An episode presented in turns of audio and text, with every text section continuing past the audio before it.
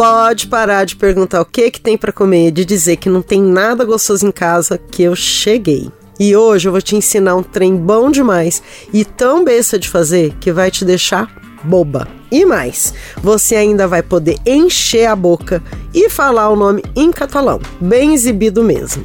Pan tomaca. Una tapa de pan tomaca.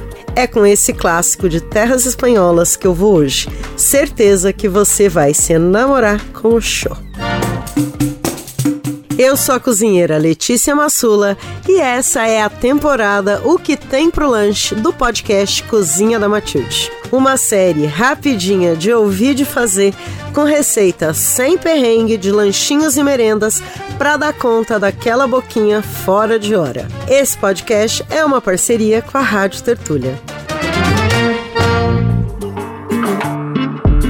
Pantomaca nada mais é que pão com tomate que é espanholada, especialmente na Costa Brava, na Catalunha, come todo dia ou no café da manhã ou como um tapa, que é como eles chamam por lá petiscos que acompanham um trago, uma bebidinha. Não confundir com tapa na pantera, tá ok? Esse tapa aqui é para depois do tapa na pantera. Sabe como é?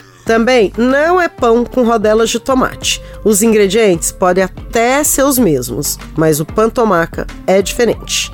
Você faz assim, ó. Pega tomate ou tomatinhos bem maduros e tritura no mixer ou processador ou liquidificador com uma pitada de sal. Também pode ralar o tomate no ralador comum de casa.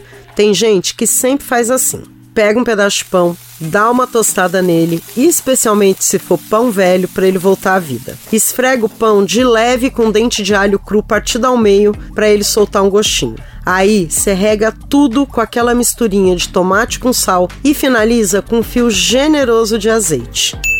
É só isso mas impressiona o tanto que é bom e o tanto que faz sentido essa mistura simples. Eu acho infinitamente melhor que manteiga no pão. E para quem é vegano, é alegria purinha.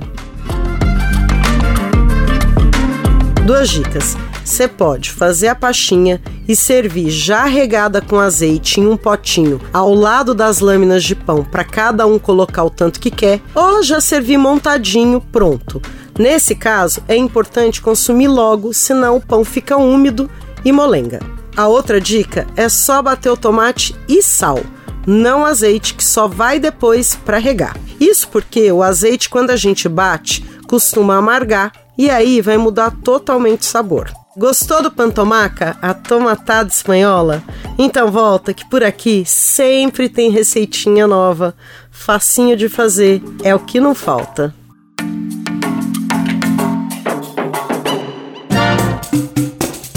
Podcast Cozinha da Matilde. Temporada O que tem pro lanche. Idealização Letícia Massula e Beatriz Pasqualino. Roteiro e apresentação Letícia Massula.